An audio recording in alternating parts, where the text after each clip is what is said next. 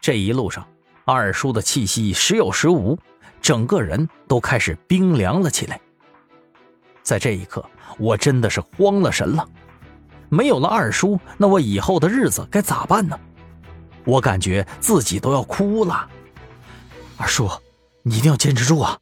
二叔，我声音颤抖，害怕的不行。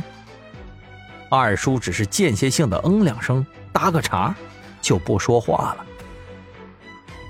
等到我冲回小巷子跟前那些花姑和小姐都惊讶的看着我们。经过这地下的折腾。我们身上都是血，小满更是血人一个。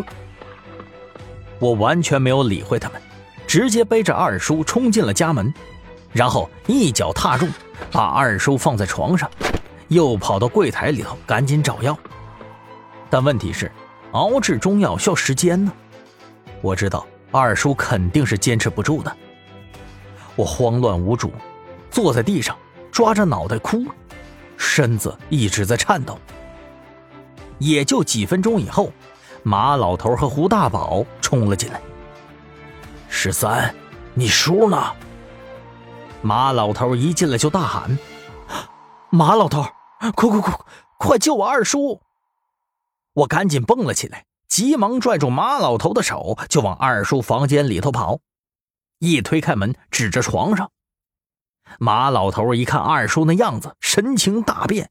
背着小药箱，腾腾腾走到跟前仔细一把脉，脸色十分难看。好家伙，没想到身子受伤的这么厉害。马老头嘀咕说道。我赶忙问他咋回事马老头犹豫了一下，在我耳边一嘀咕。当我听到“癌症”这两个字的时候，我整个人都懵了。什么？您老是说我二叔得了癌症？我愣住了。马老头点头：“是啊，而且已经好几年了。当初这家伙找我的时候还说无所谓呢，没想到竟然折腾成这个样子。”我的脑子一下子空白了，愣愣的站在原地。二叔这家伙为啥要瞒着我呀？得了癌症，就相当于判了死刑了呀。这一刻，我心中无比复杂，我实在是想不明白。我盯着马老头，眼神中带着幽怨。我说：“马老头，既然您老知道，为什么不告诉我呀？”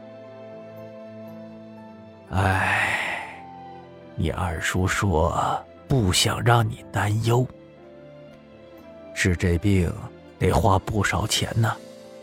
你们家底子也就那么点儿，折腾的哪行啊？